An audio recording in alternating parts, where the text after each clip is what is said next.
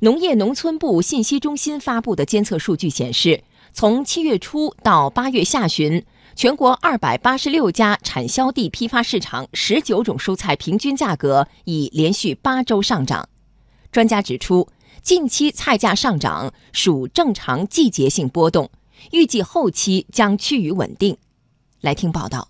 记者昨天在浙江新农都长兴农副产品批发市场走访时，蔬菜批发经营户苏女士告诉记者，最近一段时间，黄瓜、花菜、大葱等蔬菜价格一路上涨，导致销量有所下滑。这个价钱每天都不一样，但是这段时间总的来说应该差不多都要涨一块多。便宜的菜多拿一点，贵的菜稍微少拿一点。比如说食堂、快餐这种，肯定是偏向萝卜、大白菜、包菜，像芹菜、有机花菜销量肯定要小一点的。农业农村部蔬菜全产业链首席分析师张晶介绍，七月份菜价开始季节性反弹，八月份保持上涨走势，这符合我国蔬菜价格季节性波动特征。今年全国蔬菜价格比往年要高一些，主要是受蔬菜生产的大小年以及天气因素影响。因为去年整体的蔬菜价格水平比较低，那么今年的减重的比例是相对高一些。据我们的数据来看呢，今年从二到六月，这个整体的呃在田面积持续的是小幅下降，那么产量呢累计同比跌百分之一点一左右。